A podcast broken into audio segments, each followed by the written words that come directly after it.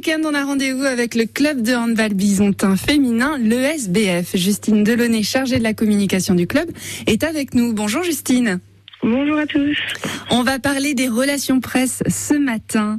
Comment se passent les relations presse, les relations avec la presse, les semaines de match? Qu'est-ce que vous mettez en place? Alors déjà, les relations avec la presse et nos partenaires médias tels que France Bleu, l'Est républicain euh, ou encore Ma Commune et les autres médias de Besançon euh, se passent humainement très bien.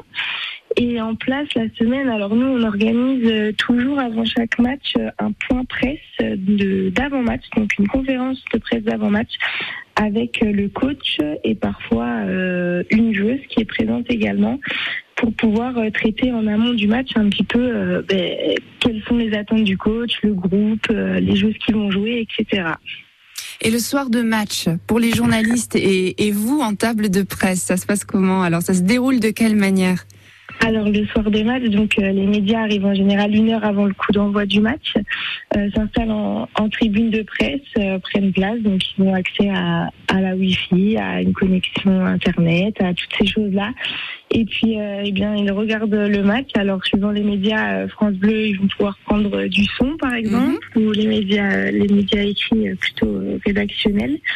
Et puis à la fin du match, euh, nous on a mis en place cette année une conférence d'après-match. Donc obligatoirement le coach et une joueuse, euh, une joueuse choisie par, euh, par les médias, iront en conférence de presse pour pouvoir entre guillemets un petit peu délibérer sur le match.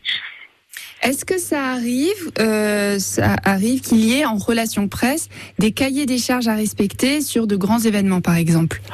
Alors oui, sur la Coupe d'Europe, notamment cette année, on avait euh, un cahier des charges avec les relations presse, un peu plus euh, compliqué. En fait, il fallait que donc les points presse avant match, c'était libre à chacun. Par contre, après match, il fallait absolument qu'il y ait une conférence de presse qui soit filmée sur les réseaux sociaux qui débute euh, maximum 15 minutes après le match avec en présence euh, le coach et une joueuse de Besançon ainsi que le coach et une joueuse du club adverse et tout ça en anglais et en présence, euh, si c'était pas en anglais, d'un traducteur pour pouvoir effectuer les traductions français et l'autre langue étrangère. D'accord.